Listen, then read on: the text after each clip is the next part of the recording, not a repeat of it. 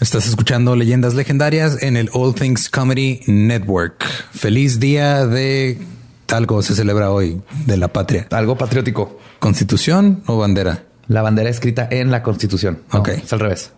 Hmm. Constitución en la bandera. Feliz día de ser mexicano. Yay. y en este día tan bonito de ser mexicano, vamos a estar en el Teatro Metropolitan. Ya no hay boletos, pero los que tienen boleto ahí nos vemos para que vean cómo nos insultamos entre todos como hermanos. Va a estar bien padre. Nos vemos ahí más, más tarde, como a las ocho y media empieza el show, creo. Sí, más o menos. Entonces por ahí nos vemos. Este se preguntarán cómo es que estamos en Juárez y en México al mismo tiempo. Y es porque pues conseguimos la suburban de John Titor ahí en, el marketplace de Facebook. Ah, ¿verdad? está vendiendo. Con todo y en ganga adentro. y también recuerden, mañana, jueves 6, vamos a estar en el 139 en la Olimpiada All Stars. Yo voy a estar de anfitrión. Yo voy a estar observando, riéndome y pisteando. y se van a enfrentar los seis finalistas y o ganadores, que son Nicho Peñavera, Coco Celis, Grecia Castillo, Alexis de Anda, Iván Mendoza y Mónica Escobedo. Ahí en el 139, boletos en Go Live, si es que todavía hay. Y si no hay, pues si los tienen ya, pues ahí nos vemos también. Sí, ahí vamos a andar pisteando más. Y este también anunciando que el 20 de febrero viene el tío Robert a Juárez. No se lo pueden perder. Cortesía de Del Río, que está patrocinando la temporada de stand-up y ustedes ahí llorando. Ay, Del Río, ¿y por qué ya no? Ahí está su Del ah, Río. Tal Del Río trayendo al tío Robert. Si voy Del Río, ¿qué les traigo? Les traigo nostalgia. Eso les traigo. les traigo nostalgia de algo que pasó hace dos meses. y va a estar abriendo el show Mario Capistrán, alias El Borre. Yo voy a estar de host. Boletos e información en la página de eventos de Facebook de Leyendas Legendarias. Y luego yo voy a tener show el 23 de febrero en el Teatro de la Nación aquí en Juárez. Sí, es así que van ahorrando para que vayan a todos los shows que están pasando aquí en Ciudad Juárez y apoyen al talento local y al talento extranjero. ¿Hay talento extranjero en Juárez? Sí, pues viene el tío Robert, güey. Pero es mexicano, es foráneo nada más. Bueno, pues no es, ok, entiendo tu punto. Cuenta como de fuera. Pero en fin, los dejamos con el episodio 49 de Leyendas Legendarias.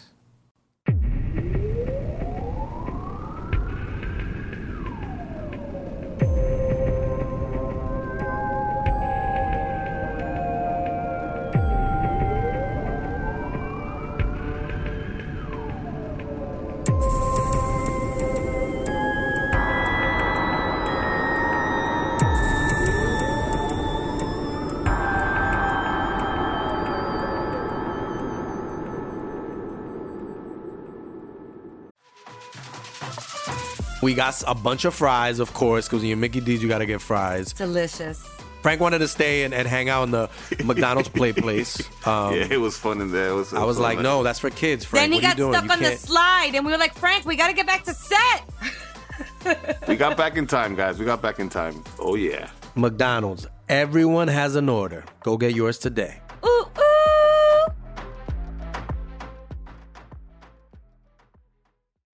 Bienvenidos a Leyendas Legendarias, el podcast en donde cada semana yo, José Antonio Badía, le contaré a Eduardo Espinosa y a un invitado especial casos de crimen real, fenómenos paranormales o eventos históricos tan peculiares, notorios o fantásticos que se ganaron el título de Leyendas Legendarias. Y bienvenidos a otro miércoles macabroso. Como siempre me acompaña Eduardo Espinosa. ¿Cómo estás? Chido, ya, ya déjale en la canción original, ya no le busques más, güey. Ya la habías cantado bien una vez. Sí, hace mucho que no la canto. Sí. También. Y damas y caballeros, en la silla embrujada tenemos a un viejo amigo porque nos lo topamos una vez aquí en Ciudad Juárez. viejo conocido. Viejo, conocido. Viejo conocido. Gastón, también conocido como Longshot. ¿Cómo estás? Un placer, un placer estar aquí. Un orgullo. Gracias. Sí, nos, nos, vimos en esta ciudad hace como... ¿Cuántos años fue? 2015. 2015. Con Tony Hawk. Es muy raro decir eso. Estábamos en Juárez con Tony Hawk, eh, Steve Bosniak y, y nosotros tres. y Chumel. Y Chumel. Saludo a Chumel. y aparte, lo mejor, digo, eh, sin, sin clavarme tanto en esta historia, lo más raro de esa vez de Chumel, es yo lo acababa de conocer, todavía no estaba familiarizado con, con sus shows ni nada, pero cuando se paró a dar como la conferencia en el escenario habían instrumentos y como un gordo metalero se subió a tocar la batería durante Y durante el show de Chumel yo pensé que era como parte del gag o algo por el estilo. hasta que de pronto veo a Chumel enojarse y decir, bueno, nadie va a venir a sacar a este güey del escenario. Carnal, me estás arruinando todo el flow. como que fueron dos güeyes a querer agarrarlo y el compilla este gordo black metalero saltó como un pandita ninja, güey. Cayó al piso, corrió y nadie lo agarró, güey. Fue mágico, güey. Es un héroe black metal. Son los el verdadero tipo de gente, güey. El verdadero héroe de Juárez, güey. Qué, sí, qué, qué Juan ni qué nada. Pues bueno, esta es una historia de satanismo, de una comunidad que decidió ignorar todos los indicios de un niño y luego adulto que necesitaba ayuda, de mucha incompetencia y más que nada total desdén policiaco. Esta es la historia del Charles Manson de Winston-Salem en Carolina del Norte. Hoy les voy a contar la vida y los asesinatos de Pazuzu Algarad. Ok, los, primeros, los, primeros tres enunciados creí que nos ibas a contar toda tu biografía, güey. Quisiera yo tener un nombre así de metalero. Pausa, el morro se llama Pazuzu. Pazuzu. Damn. Ajá, Algarad. Güey, papás metaleros, güey, güey. Totalmente, güey. ¿Estás seguro que no es el gordito de, hace un minuto? Ahora, ahora lo estoy dudando, güey. ¿Y de dónde es de Carolina del Norte? Carolina del Norte. O sea, aparte de redneck. Ah, totalmente. Sí, ahorita vas a ver toda su historia. Y ah. tiene que mucho que ver la, los redneck en todo esto. Va. John Alexander Lawson nació el 12 de agosto de 1978 en San Francisco, California, en los Estados Unidos. Sus padres, Timothy J. Lawson y Cynthia Lawson, se casaron en 1971 y se fueron a vivir al pueblo de Clemens, un suburbio del condado de Forsyth en el estado de Carolina del Norte, donde se divorciaron en 1990. Cynthia y Alexander continuaron viviendo en Clemens mientras que su papá se regresó a vivir a California. En 1998, Cynthia se volvió a casar con un nativo de Tennessee de nombre Johnny Larry James. Hablando de rednecks. Ese es nombre redneck. Johnny Larry James. sí, James. Tiene, tres nombres este, sin apellido. Johnny Larry James. Y la nueva familia compró una casa en el 2749 de Nob Hill Drive. Ah, ok. Es el número de la casa, no el año. No, no, no, no, no, el número de la casa. En el 2749 Nob Hill Drive, en la ciudad de Winston-Salem, en el condado de Forsyth este, en Carolina del Norte. Y esta sería la casa que se convertiría en la propiedad más notoria y odiada de todo el condado. Y no podemos hablar de este caso sin poner el contexto, el lugar donde todo sucedió. Porque al igual que en los casos como en los tres de West Memphis, el entorno sin duda alguna fue un catalizador para los eventos que se suscitaron. En 1912, una gran tensión racial se estaba cuajando en el condado. Primero, el 5 de septiembre, Ellen Grice, una mujer blanca de 22 años, alegó que Tony Howell, un afroamericano, había intentado abusar sexualmente de ella. Él, junto a su asociado Isaiah Prickle, fueron arrestados sin pruebas unos días después de esto, el predicador. ¿Cómo? ¿Qué crees, güey? De entrada, güey, la historia es Candyman. eso ya lo oí. No falta que le hubieran aventado abejas. Exactamente. Ahí vamos, ahí vamos. Digo, esto es, ¿Pero qué? ¿Dos afroamericanos acusados sin pruebas en el sur de Estados Unidos? ¿Qué les dije? 1912. 1912. Bueno, vean que no es nuevo. Esto, es para que vean que nada ha cambiado. En Estados Unidos todavía. Ahora en México no estamos. Black Lives Matter, eh, versión 1912. 12. Entonces los arrestan sin pruebas. Unos días después de esto, el predicador Grant Smith, también afroamericano, comentó en una carne asada que todo había sido un invento. Pensé, que ibas a decir tuiteó. tuiteó. Todavía no. la carne asada era el tweet de 1912. Vamos a contextualizar. También afroamericano comentó que en una carne asada que todo había sido un invento de Grice, quien había estado teniendo una relación amorosa consensual con Tony. Que no la, no la culpo. En esos tiempos esos esposos blancos. Once you go black. Word. y todo lo inventó para salvarse de haber cuando fue descubierta. Esto hizo que varios de los blancos golpearan al reverendo con un látigo y lo dejaran medio muerto. Solo cuatro días después de este incidente, el 9 de septiembre, encuentran a Slitty May Crow, una muchacha blanca de 18 años, asesinada y probablemente abusada sexualmente. De nuevo, cuatro jóvenes afroamericanos, Ernest Knox de 16, Oscar Daniel de 17, su hermana Trucy de 22 y Robert Big Rob Edwards de 24, fueron falsamente acusados por el crimen. Todos fueron arrestados sin pruebas y llevados a la cárcel local. En poco tiempo, una turba de 4.000 personas blancas se reunieron a las afueras de la cárcel donde forzaron su entrada y ejecutaron a balazos a Edward. Luego sacaron su cuerpo, el cual arrastraron por el pueblo para después colgarlo en un poste de teléfono. Esa historia sí la había escuchado antes en, un episodio de The Dollop. De hecho, está de la chingada. Está de la historia. Y no es lo único. no sé si vieron Watchmen, la serie. No lo he visto todavía. Estoy esperando que acabe para verla así de binge. ya, se acabó. Ya, acabó. Ya, la puedes pinchar. Pero Tengo que irme. Gracias. lo cabrón es que ahí pasa algo casi idéntico. Semejante. Pero en otro lado, güey. Ah. Y ahí destruyeron todo un pueblo, lo que era el, como el, el este es un lugar súper rico y chingoncísimo de pura gente afroamericana. Pero lo que Wakanda. no es cierto. Perdón. Era el Wall Street afroamericano, le decían. Black Block, este Wall Street. Órale. Pues Knox y Oscar fueron enjuiciados y encontrados culpables por un jurado compuesto de puros blancos, porque los afroamericanos ni siquiera podían votar, mucho menos ser parte de un jurado. Y el 25 de octubre fueron sentenciados a ser ahorcados. Las ejecuciones públicas estaban prohibidas, así que el condado erigió una valla y la ejecución solo sería presenciada por el juez, un sacerdote y la familia. Pero los blancos decidieron que a la chingada la ley y quemaron la valla. Ese día aproximadamente 8 mil personas blancas de una población de 12 mil se juntaron a ver la ejecución. Por lo regular, cuando logras juntar a tanta gente blanca para ver algo, Coachella. Iba a decir Dave Matthews, pero ah, Mira, es casi bueno, es que no estaban utilizando como eh, ropa típica de alguna cultura. puede haber una discrepancia. faltó apropiación cultural para que No había suficiente apropiación cultural, no habían demasiados penachos ahí. Después de esto, formaron un grupo llamado los Night Riders que se dedicó a terrorizar. Night Rider, eso no es un programa, güey. No era Kit el auto increíble a Night Rider. Sí, este grupo ah. traía carros, traía Thunderbirds ochenteros del futuro, güey. Brutal, brutal. Con, inteligencia artificial. 1902 era el año de los Night Riders. Ya, ya cambió completamente cómo veo ese programa, güey. Este grupo se dedicó a terrorizar a la población afroamericana por las siguientes semanas. Y en poco tiempo, en menos de un mes, lograron que el 98% de esa población abandonara el condado de Forsyth. Las propiedades abandonadas fueron robadas por los blancos al grado de que para finales de los 80 ni una sola persona afroamericana vivía en ese condado. Wow, ok. Ok. Este es el lugar donde va a crecer Pazuzu. El sueño húmedo de Donald Trump. sí, güey. Estamos hablando del 2020, ¿qué? horrible, horrible. Ah. Horrible Trump. Y este es el lugar y el entorno en donde John Lawson se crió. Su infancia era complicada. John era un niño normal. Desde que tenía ocho años, su sueño era ser vampiro y se vestía con capa y colmillos falsos. Bueno, de él, yo lo comprendo. totalmente. O sea, perdón, pero sí. Probablemente veía Scooby-Doo también. O sea, de huevo. O sea, más bien que quiere ser de grande. Vampiro. Vampiro carnal. Y traía así su capita y sus colmillos de plástico. Eso se. cero prejuicio a Pazuzu. Ah, la diferencia es que cuando él decía eso, él tenía ocho años. Tú tenías 24, güey. O sea, casi sí. Estaba prepa y, universidad. todavía más a tu favor decir, esta es la historia de Badía, un niño especial. Está viendo esto y casi al principio está así, güey, ay, güey, creo que me salvé de algo. Algo hicieron bien mis papás que no terminé así, güey.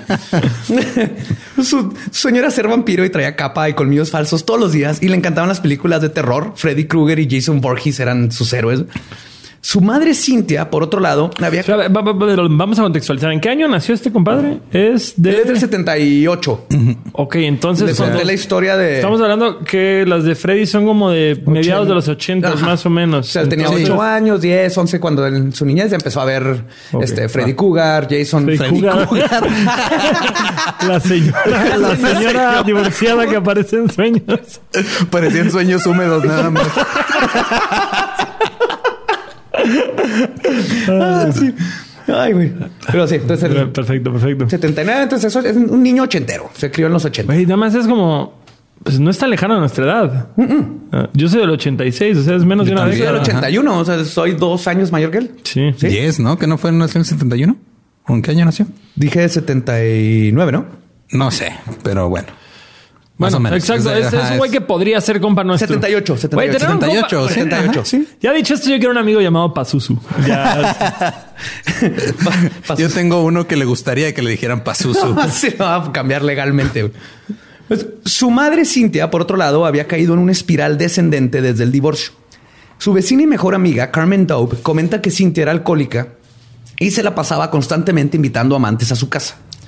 Y la forma de liderar con su hijo era de ser violenta cuando no lo ignoraba y eventualmente decidió de plano deshacerse de él y mandarlo a un hospital psiquiátrico con el pretexto de que no lo podía controlar. Entonces, gente tenía a un niño que no pelaba y entonces el niño No pelaba, le hacía caso internaba. y lo internaba en el, en el psiquiátrico. Está tu nueva rima. Lo golpeaba, lo internaba y no lo pelaba. Ahí está. Pues sí, te- yo me comprometo en este momento que si tiene un final, güey, increíble esto, hago una canción de paso, güey. Ya, comprometido, güey. Va. No he visto derecho a ser como Quiero ese final mágico. Leyendas legendarias, bienvenido. Ya de adolescente, John tenía problemas para hacer amistades y sufría de bullying constante. Los niños lo golpeaban, se burlaban de él y le decían niño mojón. Third boy. Third boy. Third boy porque siempre le mal, güey. Le iba culero porque la mamá no lo bañaba. Entonces el niño mojón, pues El niño mojón. Es el peor sidekick de la historia. Las circunstancias de crianza de John, con una madre ausente y abusiva, la falta de una figura paterna, el bullying constante de sus compañeros, todo dentro de un condado pobre, donde la mayoría de las personas no podían conseguir trabajo, que además estaba lleno de supremacistas blancos, ¿no? lo convirtieron en un niño asustado psicológicamente que desarrolló agorafobia, psicosis y un trastorno esquizotípico de la personalidad. ¿Estás diciendo que el entorno importa? Me voy a, me voy a aventurar a decir eso. No soy experto, pero pueda que sí. Que no sí. sé. Vamos a ver. Vamos a usar este caso como un experimento social. Durante dos décadas de sufrir esto, como muchos jóvenes en esta situación, John, quien era una persona creativa e inteligente, decidió que solo había una forma de sobrevivir. Si nadie lo iba a respetar, entonces le iban a tener miedo. Un parteaguas en la forma de comportarse de John fue que a sus 13 años su padre biológico cortó todo contacto con él. Comenzó a tomar alcohol diariamente, incluso durante clases. Le dio un ultimátum a su madre que corriera de la casa a su padrastro, a quien detestaba, especialmente porque Cynthia le insistía que lo llamara papá, algo que John nunca hizo.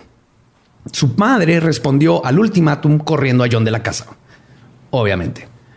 Entonces John dejó la preparatoria de West Forsyth y después, en una de las formas más metaleras de arremeter contra todos y marginarse de la sociedad que ya lo había aislado, Quemó la iglesia. No, No.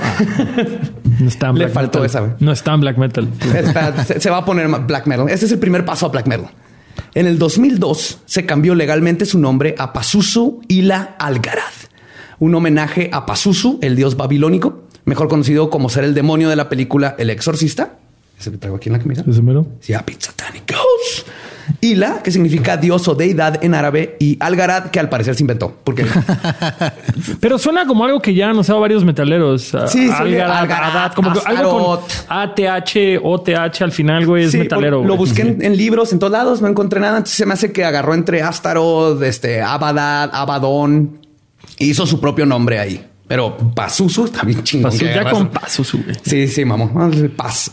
Tus amigos le decían Paz o Susu. ¿Qué pedo, Susu? Susu. si hubiera entrado al, al cotorreo drag, si hubiera sido Susu. sí. Cada quien. Y ahora con ustedes, Susu. Susu. Demasiado RuPaul Drag Race en mi casa, güey. Ya no puedo bien desconectar. No hay tal cosa como demasiado RuPaul's No, Drag no Race en tu casa. Tenemos que aceptarlo aquí, todos sin vergüenza. No hay vergüenza alguna. güey. Así debe ser. Pues comenzó a vender droga para mantenerse y a usarla. güey. Tú mejora, güey. Tú mejora. Vamos bien, ma. Eh, a mantener, para mantenerse y a usarla. En uno de sus viajes, bajo la influencia de metanfetaminas, se limó todos los dientes hasta que quedaron afilados. Además, se cubrió la cara y el cuerpo con tatuajes. Se cortó la lengua para tenerla bifurcada y comenzó a solo bañarse una vez al año. Decoró su casa con artículos ritualísticos, o sea, cosas que compraba en Hot Topic. en, en una entrevista, un vato dice: Sí, era bien satánico. Todo lo compraba en Hot Topic. Para los que no conocen, Hot Topic es una tienda gringa que venden. Que te venden el kit para hacer punk o gótico. O gótico, Bueno, ahora, ahora, otaku. ahora es No. más como otaku, rey, Ahora ya es pura- trapero, ahora ¿no? es como cultura pop. Básicamente Ajá, te llegas y compras Funkos y compras una playera de Metallica y te vas. Sí, básicamente, si quieres, quieres ser de la contracultura, vas a Hot Topic. Ahí está el outfit Sí. y los juguetes. Qué mejor, qué, qué mejor que comprar tu contracultura en un mall en Estados Unidos. güey. Cualquier mole, Claro, cualquier güey. ciudad, donde hay tres paredes llenas de ropa y una llena de funcos, güey. Sí, güey. que- Y camisas carísimas. Sí, carísimas. contracultura, compra uno y llévate la mitad. Ese dos por uno. Compracultura. güey. Esa es compra cultura. Dos por uno. Compra otaku y te regalamos 50% de goth. Dos. Gozaku, güey. Otaku. Oh my God. Te acabas de descubrir uno. No sé, no sé. Estoy baby, trabajando baby todavía. metal. Baby metal, ajá, metal, Ah. Baby Metal. que Ya está se hizo. Vergas, Baby Metal. Sí, cierto. Pues tenía quemadores de incienso en forma de calavera y estatuas de demonios, esas de plástico hueco y todo eso. Más para aprovechar esto antes de que cambiemos del tema. Justamente a mi novia en la prepa la buleaba una chica otaku gótica que estaba gordita. Entonces, para contestarle le decían albondigótica. y es el mejor apodo para contrarrestar un bullying. Albondigótica, güey. Vergas, güey. Está bien vergas. Ya quiero ver los memes de eso. güey. Perdonen. Fue en defensa propia. Bo- Pues cero body shame, cero body shame. Era eh, un, Se estaba eh, defendiendo de un defendiendo, estaba defendiendo. Sí, exacto. no era por no era por gorda, era por culera. Ah, o sea, por culera. sí, sí. Exacto. Entonces, aquí para este punto ya le empezó a decir a la gente que podía controlar el clima y comenzó un ritual de sacrificar conejos que le compraba a su mamá una vez al mes a la orilla del río Yatkan. Oh, chido, güey. No había perdido relación con su mamá. Ya no vivían juntos, pero todavía le, le, le pichaba. Exactamente. Seguro sus que conejitos. la mamá le compraba todas las cosas de Hot Topic. También la llevaba y, y le compraba. ¿Ahí, qué edad tiene nuestro protagonista? Aquí está en Su prepa, tiene 18, Ah, 19. ok, prepa está- todavía, prepa todavía. Ajá, está Yo creo saliendo ya de la prepa, ¿no? Porque ya se pudo cambiar legalmente el nombre. Sí, entonces Más de terminó 18. los más de 18. 18. Hasta creo que perdió un año en la prepa. Tuvo un desmadre. Entonces ahorita vamos a ver, pero terminó dejando Terminó en la prepa abierta y Pero era, era el adolescente de prepa. era el, en su Huckle- momento. era el Huckleberry de su, de su colonia. Pero así, exactamente. Exacto. Va. Se comía los corazones de los conejos, lo cual decía que era mejor que consumir cualquier droga. Luego empezó a juntarse con algunos amigos para irse al cementerio a cortarse. O sea, en lo típico. típico darks. O sea, hubiera, en, si hubiera estado en estos tiempos, se hubiera hecho eventos de Facebook así. Sí. Vamos a cortarnos las venas en el cementerio. Pasuso te acaba de invitar a vamos a cortarnos todas las venas. A las 3 de la mañana, obviamente. Bring your own knives. Y tus propios cráneos. Eh, también se introdujo a las enseñanzas y rituales de Aleister Crowley y Anton Levy y su iglesia satánica. Por su edad, como que no le entendió mucho a Crowley, porque la neta, Crowley está muy cabrón de entenderle sus enseñanzas y todo de la aurora dorada. Muy cabrón. A mí me pasó. Yo en prepa fue los primeros libros que conseguí, que fue el, el libro de la aurora dorada, que son como de 900 páginas y no entendí ni madre hasta cuando tuve como 30 años. Ya empecé a entender lo que viene. Así me pasó tratando de leer el Capital de Marx en la secundaria. Como, ah, voy a esperar 10 años para volver a leer esto. Sí, sí, hay cosas que, que no entiendes, pero es, ah, sí, Crowley a huevo. Y pues es un pendejín de prepa. No, no sabemos nada, güey. Sí, sí, siento que hay libros que no deberían venderle a morras de prepa. No, te, te esperas, guárdenlo. Si alguien ya lo compró y están en prepa y no están escuchando, guárdenlo. Sí. Les va a servir después. Ojo, Eso sí. pónganse a leer Juventud No. en Éxtasis. Eso es más de su edad. Eduardo, no, Eduardo. No, vienen a leyendas legendarias a aprender eso, güey. Pues había una leyenda, güey, que decían que tenía un mayor índice de suicidio la gente que leía Carlos Cuauhtémoc Sánchez. Porque está en culero y se aburrían. güey. Pues entonces, como lo entendía Crowley, decidió enfocarse mejor en Levi, pero es importante hacer una distinción aquí. El satanismo, según lo prescrito por la Ley, o Levi, depende cómo le quieran decir o lo pronuncien ustedes, no es una creencia o seguimiento en el ser teológico real de Satanás. Es una religión atea definida por una ética central de, y cito, haz lo que quieras, siempre y cuando no le hagas daño a nadie más. Sí, el libre albedrío es el estatuto clave de la iglesia de Satanás. Los satanistas, como parte de la iglesia moderna de Satanás, son en su mayoría pacifistas sin práctica ritual en sus sistemas de creencias. En contraste, el satanismo teísta es una creencia en el ser teológico del cristianismo Satanás, el ángel caído expulsado del cielo por el deseo de libre albedrío y poder. Esta secta de satanistas se caracterizan por rituales fetichistas que a menudo involucran sangre o violencia y están estrechamente asociados con lo que se conoce como magia del camino de la mano izquierda. Entonces, Que es, co- es como un pedo como de villano de caricatura, ¿no? De quiero ser malo, creo en ser malo, mi, mi meta es ser malo, el otro es más bien como, no me voy a comprar su mierda de la iglesia, voy a ser un güey que funcione a base de lógica y Sí. los otros son como, quiero conquistar el mundo. sí, sí, exactamente. O sea, los satanistas teístas son católicos. Exacto, católicos que- malos. Que se van al equipo malo, ¿no? Para- Exacto. pero siguen, siguen creyendo en Dios. Los, la iglesia de Satanás, el templo de Satanás, son ateos o gente que piensa en otras cosas y nomás usa el símbolo de Son veganos, güey. Probablemente son veganos todos. es probable, pues que usan, o sea, usan eh, la simbología que ya nos metió la Iglesia Católica en su contra, básicamente. Básicamente, eso Exacto. es. Entonces, los ¿Quiénes fueron los que demandaron a Sabrina, güey? Los del templo satánico donde yo pertenezco, Pero aquí traigo mi credencial. el, el no teológico. El, El no teológico. Es que ni la. El ni la- el de ni la Anthony- iglesia ese ni es el de. Anthony. Este es como la- lo que le sigue. El de Anthony es la iglesia y este es el templo. Ah, ok. Que es, es muy parecido, pero la Bey todavía tiene ciertas eh, como ideologías esotéricas.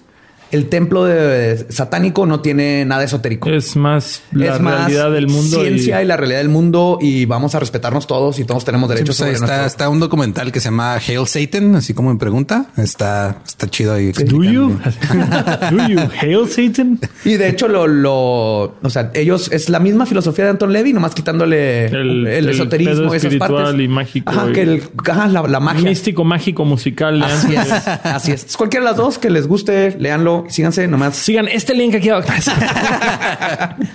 Pero Pazuzu encontró que este extremismo teísta se acoplaba más a lo que él quería hacer, infundir terror, porque le servía mucho más. Es que nuevamente él quería Decir- ser malo, güey. No Sí. era un güey que quería apelar a la Quería razón. darle miedo a la gente. Ajá, ¿no? quería Quería ser culero, güey. Es- Era el vato que lo estaban bulleando. Entonces, a la hora de que come conejos y se viste de negro y tal, los dientes como de tiburón, le van a tener miedo. Nadie le va a hacer bullying a ese vato. No, pues. Entonces, lo más extremo En es ese año, en ese año. ese año.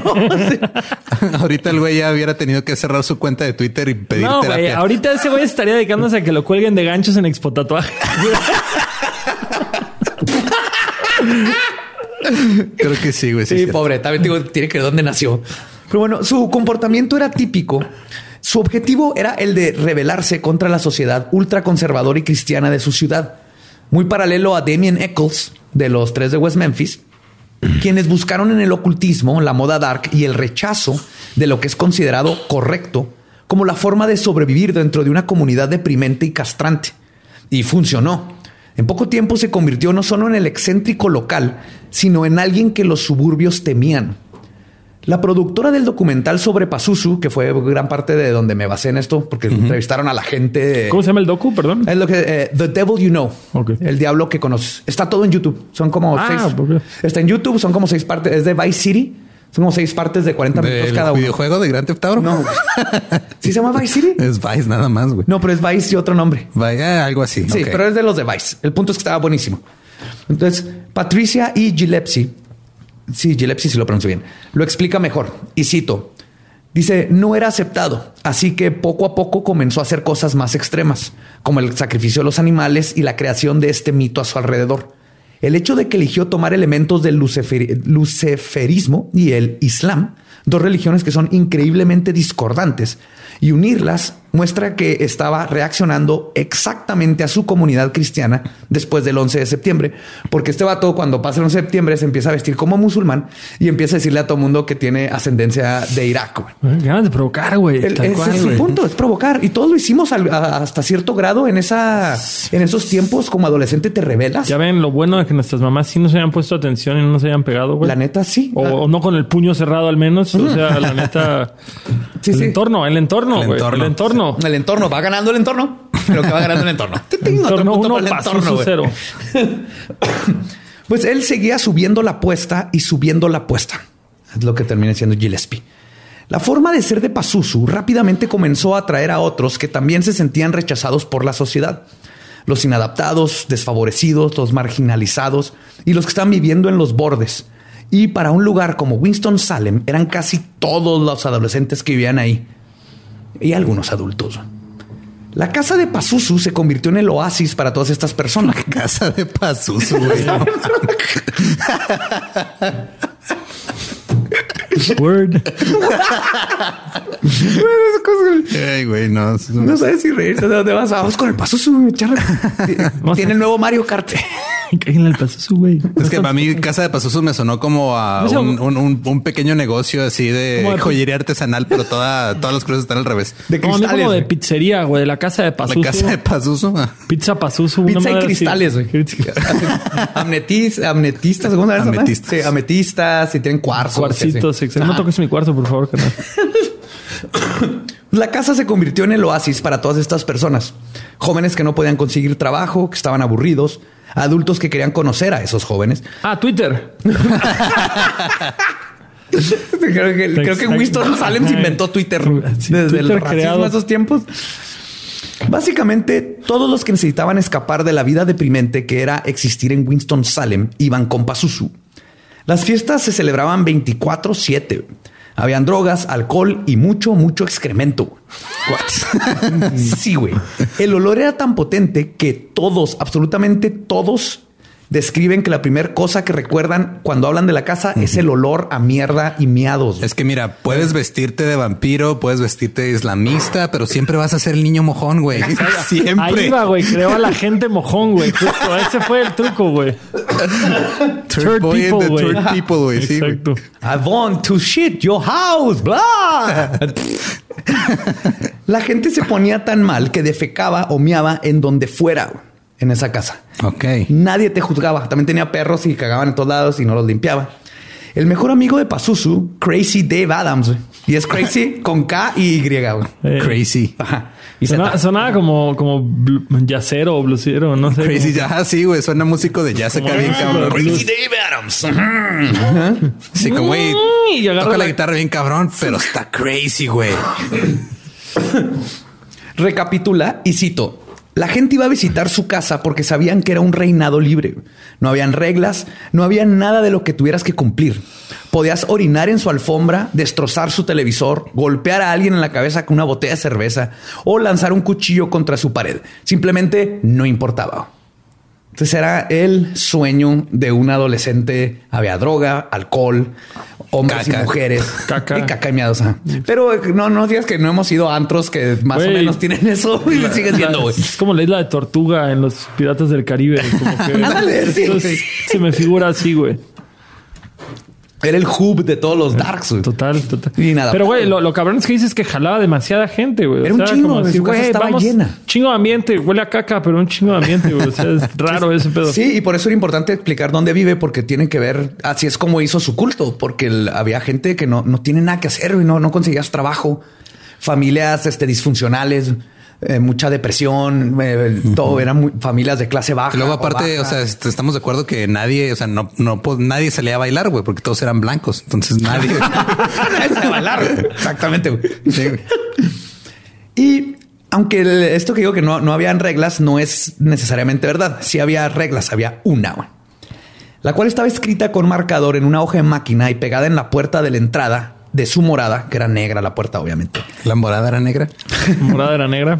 Que decía, y cito, no se permite la entrada a miembros de pandillas. Cualquiera que porte la misma vestimenta y placa policíaca y que se haga llamar a ellos mismos la autoridad de una tierra que no crearon, sino que solo confiscaron a través del terrorismo, no tiene permiso de entrar a esta tierra al menos que sea nativo, ya que esta es su tierra. ¿Eh? Ustedes serán culpables hasta comprobarse lo contrario.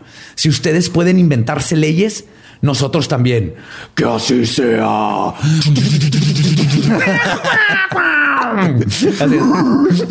Eso estaba así en la puerta, güey. Chico foto está cabrón.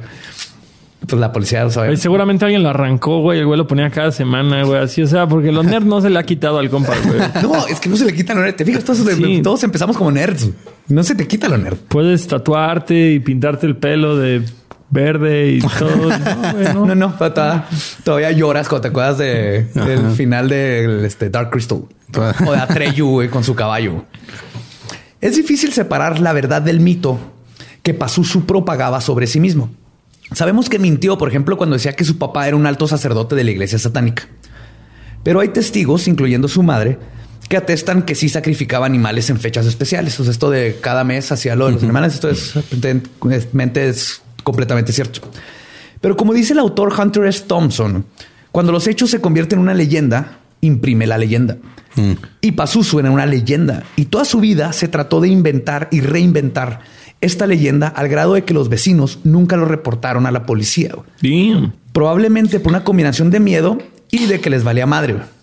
Y hablando de madres, Cintia, su mamá, tampoco reportaba las acciones de su hijo a pesar de que vivían juntos. ¿Qué?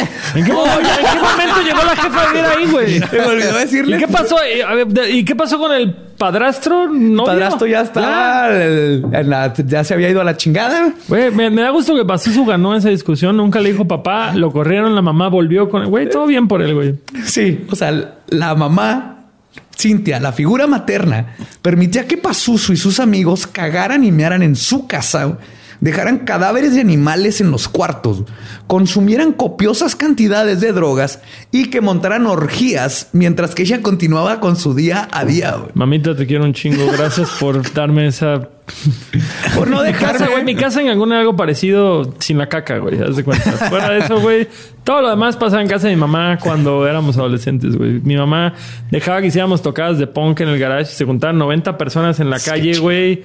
De que literal una vez en la última tocada de la banda de mi hermano arrestaron a 50 personas en la calle mi mamá y tenían una cabeza de cerdo porque literal tenían una, una canción que se llamaba Fiesta Voodoo y llegó la policía y vio la cabeza de cerdo y fue de, no, la verga, esto no está bien, güey. No sé, no sé por qué, pero esto no está bien. Y mi mamá era de la mentalidad, mejor que sea aquí en la casa. O sea, Dijo, mínimo es estar que en la casa. mamás, ¿no? No sé. Todos o era tu mamá o era la mamá de uno de tus amigos. Y sí, para Pero mí también es está el límite. O sea, digo, una cosa es, sí, mijo, cuando quieras aquí es tus tocadas, esto es madre. Otra cosa es, sí, mijo, si quieres experimentar con cagarte fuera del baño, cágate en toda la casa. Sí, ¿no? que se No, fuera del con, baño. con nosotros el acabó se fue cuando una canadiense anarcopunk llegó toda meada a dormirse en la cama de mi mamá y como que quiso sacar a mi mamá de la cama y fue como, ya, güey, este fue el límite. Pero Ah, no, claro. eh, tengo la duda, ¿una canadiense, aunque sea narcopunk, también se disculpa por todo o no? No, ella no se disculpó. Ah, ella no se disculpó. sí es realmente narcopunk. De hecho, que sí tiene sentido porque inclusive con Pazuzu, que vamos a ver que sigue siendo este niño asustado. El cuarto de la mamá, ya cuando este, el- vieron la policía en la casa y todo, y tal, llegamos a eso, pero el cuarto de la mamá estaba intocable, Intacto. intacto, perfectamente. Es como bien. Gigi Allen, Nadie se metía al cuarto Güey, de la mamá. Gigi Allen es otro pinche pedo Gigi también. Allen aventaba caca y se cortaba y todo, pero cuando Se iba a ver a su jefa, se- güey, se era metía el mamá. micrófono al culo, güey. Y se lo ponía en la Sí, se cara. la cara. Pero Sí. cuando iba a ver a su jefa, güey, era como, mamá, ¿cómo estás? Buenas Sí. tardes, soy Gigi, tu hijo. Así. Claro, pues que sí. La jefa es la jefa, güey. Sí, también en YouTube hay un documental bien cabrón de Gigi Allen. Sí, La muerte de ese güey siempre me ha perturbado un chingo. Machín, machín. No lo spoilees y luego lo podemos ver como, Ok. como episodio. Allen está muerto.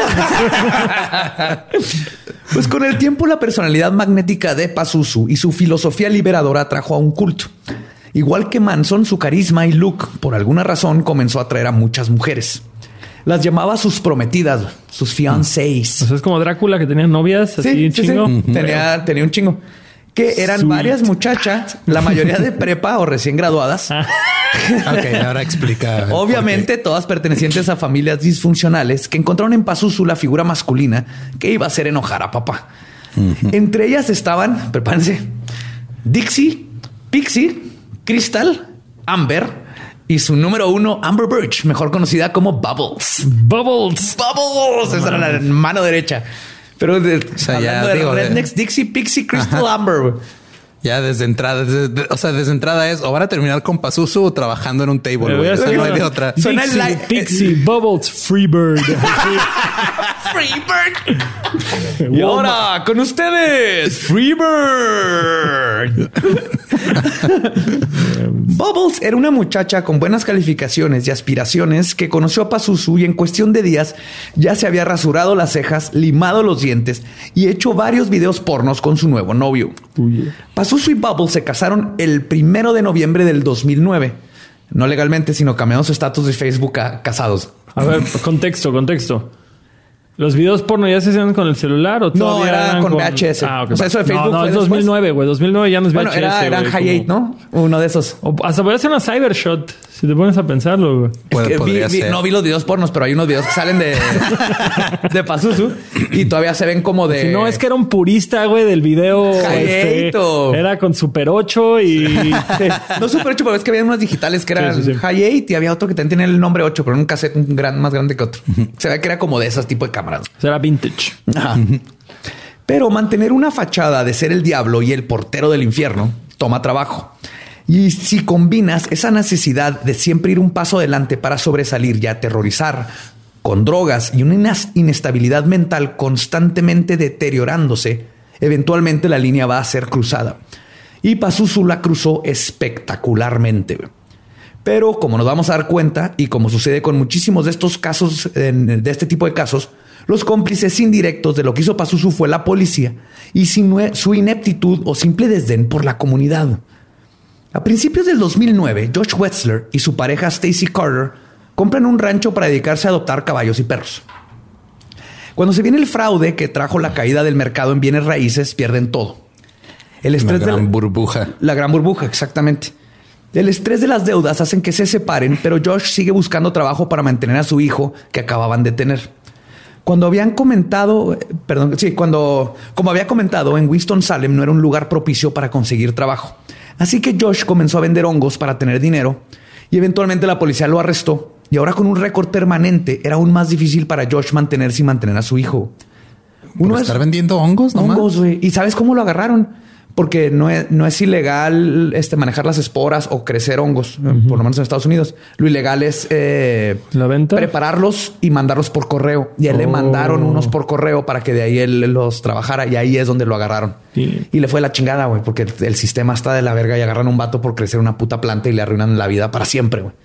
Entonces, uno de sus conocidos que siempre lo apoyó durante todo esto era Pazuzu, porque neta Pazuzu era una fachada, ¿no? Era este vato súper malo, pero con sus compas era la banda. Era la banda y era este vato, todo el mundo que habla de él, especialmente su buen amigo Matt. Ahorita hablaré de él. Crazy Legs, ¿cómo se es Dave, Crazy, Dave, Anderson.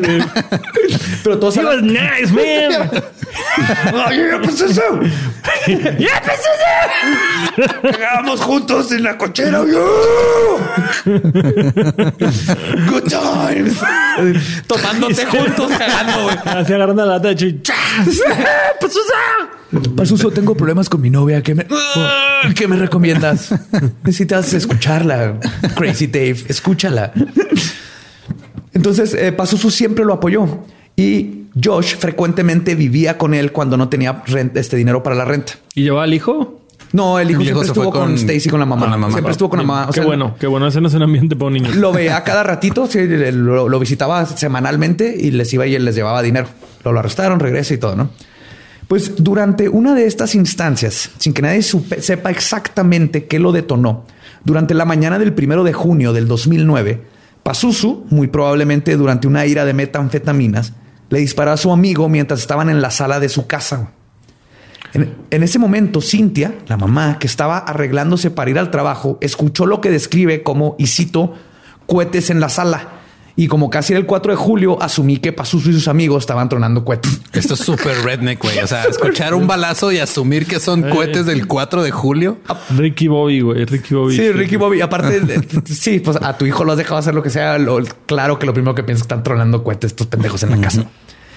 Pero cuando salió de su recámara para investigar, se topó con la escalofriante escena de Josh con un balazo sangrando en su sala. Cintia entonces... ¿Balazo dónde? Cabeza. Todavía no se sabe exactamente dónde ahorita. Ah, perdón, perdón, perdón. No, no te preocupes, no te preocupes. Le dan un balazo. Ex abogado, perdón. Tengo Cintia, al verse confrontada con supuestamente le disparó. Supuestamente. no, sí le disparó. Había sangre. Y ¿Tienes evidencia? fueron, fueron cinco al final. Dos. Cintia, al verse confrontada con esta escena, decidió prontamente regresar a su recámara, terminar de arreglarse, volver a pasar por la escena del crimen para llegar a la puerta principal e irse a trabajar. Dijo a la verga, bye. no me tomo mi café, cabrón, no puedo lidiar con esto.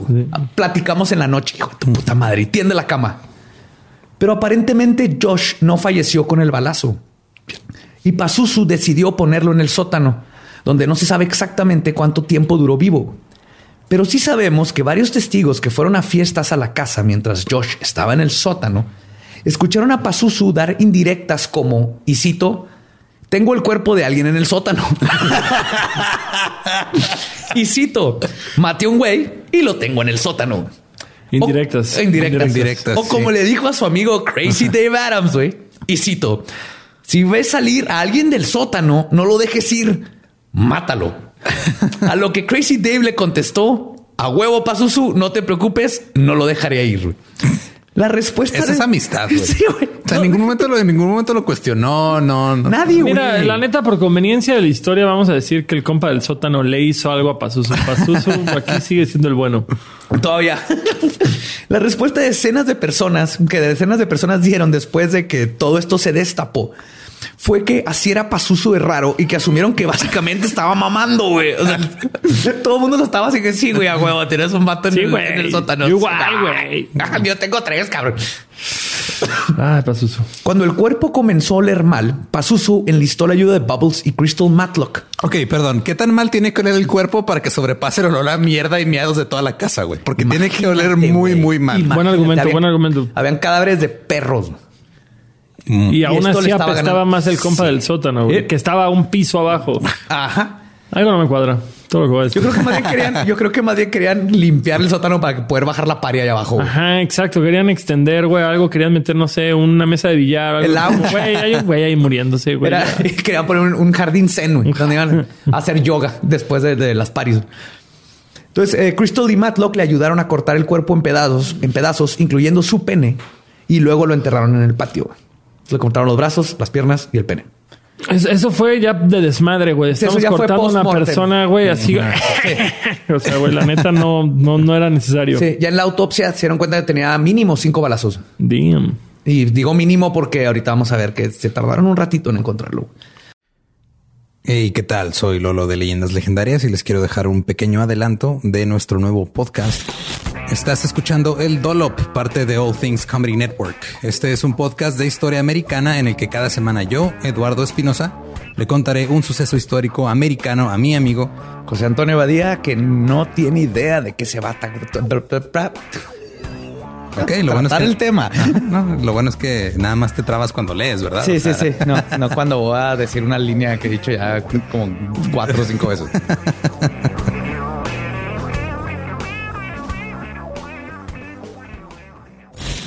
De joven comenzó a trabajar en barcos y en 1816 fue capturado por el pirata Jean Lafitte en la costa sur de Texas. Güey, ese será mi sueño. Ok, top uno, que me secuestren este, extraterrestres. Número dos, tiene que ser que me secuestren piratas. Estén pendientes y suscríbanse a El Dolop. Ahora, Pazuzu siempre le decía a sus amigos que nadie podía hacerle daño ni atraparlo porque Satanás lo protegía. Y si asumimos que Satanás también trabaja de formas misteriosas, entonces su protección era real y existía en la forma de incompetencia y desdén. Verán, aparte de las confesiones que, ah, de que había matado a alguien que balbuceaba en todas sus fiestas y a todo mundo, la noche del asesinato, su vecina, Terlina Williams, Carlina. Terlina vio a su papá llegar a la sala. Su padre tenía poco de haberse divorciado y tenía algunos meses visitando la casa del terror porque había comenzado una relación con Crystal. Esa noche llegó a su casa en camiseta y shorts de mezclilla cubiertos de lodo. Su padre, con una mirada perdida, le preguntó a Terlina mientras se, llevaba- se llevaba las manos a la cara para olfatearlas. Y cito, ¿alguna vez has olido el olor a muerte? Dos semanas después de esto... Le dijo güey a su hija. O sea, eso es lo que te saca de pedo. ¿Qué fue este güey? Dos semanas después de esto, Terlina fue a la oficina del sheriff del condado de Forsyth, que al parecer, y a decirles que al parecer su padre había ayudado a enterrar a alguien. Que después de platicar con él le confesó que había ayudado. hija snitch. O sea, la Sí. hija fue... No, Tardó snitch, como una semana y fue a snitch. Snitchela, güey. No, qué horror, güey. Eso es falta. Esto es el primer momento de la historia que voy a decir falta de valores, güey. No, vas, es- no vas y delatas a tu papá, güey. Aquí es donde todo lo demás está Aquí es donde. Terlina se pasó de vergas. Culera. Ay, güey. Entonces dice, les dice que su papá ayudó a enterrar a alguien y la policía le escuchó por 15 minutos y lo le dijo gracias por la información. Y podríamos asumir. Lo voy a escribir en mi máquina de escribir invisible. Toma, mándalo por Twitter. Y podemos asumir que los detectives creyeron que tal vez era una broma o que como no tenían pruebas para actuar y en su defensa solo era la de lo único que tenían de pruebas era una muchacha, ¿no? Y lo que les estaba diciendo. Pero la policía para este entonces ya tenía dos llamadas anónimas donde personas afirmaron que en la casa de un tal Tazuzu, Tazuzu. conté Tazuzu, había alguien enterrado en el patio. Que, no mames, Tazuzu. Wow, qué Ah, no. coincidencia. Un Pazuzu y un Tazuzu en la misma ciudad. ¿Quién diría? Toda la- todas las así, unidades. ¿Esta es la casa de, Tazuzu? No, No, Pazuzu. Pazuzu. Error honesto, permiso. Para las unidades, esténse pendientes, está buscando un Tazuzu, Tazuzu con T. Le dijeron que había un alguien enterrado en el patio, dos llamadas ya tenían. Además, que Pazuzu ya tenía un, este, un récord criminal por un arresto por robo. Entonces, creo que desde aquí la gente, la, la policía haber dicho, a ver, este vato ya tiene este, un, récord criminal. Vino esta tipa a decirnos que su papá enterró, ayudó a enterrar a alguien. o sea, Tenemos un y, tenemos dos reportes de Que digo, está Susu, pero vamos a, Pero, vamos a tomar la iniciativa. Aquí es donde toma la iniciativa. Antes de que. Pazuzu lo haga. Ya lo hizo que- Hay que cuidarnos. Si Tazuzu ya lo hizo, imagínate lo que puede hacer Pazuzu, güey. Ese güey está loco. Al parecer la familia Azuzu anda detrás de cosas malas. Esos Azuzus. No solo eso. Silvia Labow, otra muchacha que frecuentaba las fiestas, un día después de comer hongos, pidió un aventón a su amiga, quien le comentó que si sabía que Pazuzu había matado a Josh. O sea, ya le dijo directo. Y había enterrado su cuerpo en el patio. Silvia, queriendo llegar al fondo de los rumores, fue a la casa de Pazuzu unos días después. No lo encontró, pero estaba su amigo Nate. Con su teléfono grabando, le preguntó si sabía sobre lo que decían del cadáver en el patio. Grabó a Nate confirmándolo, que aparte le dijo que efectivamente Pazuzu había matado a Josh y que estaba enterrado en el patio. Silvia fue a la policía con esta grabación. E igual que los demás le dijeron, gracias por la info, vamos a revisar, güey. Sí, gracias, pero ahorita estamos bien metidos en el caso Tazuzu. o sea, y- y Güey, ahorita- Tazuzu no nos deja descansar, güey.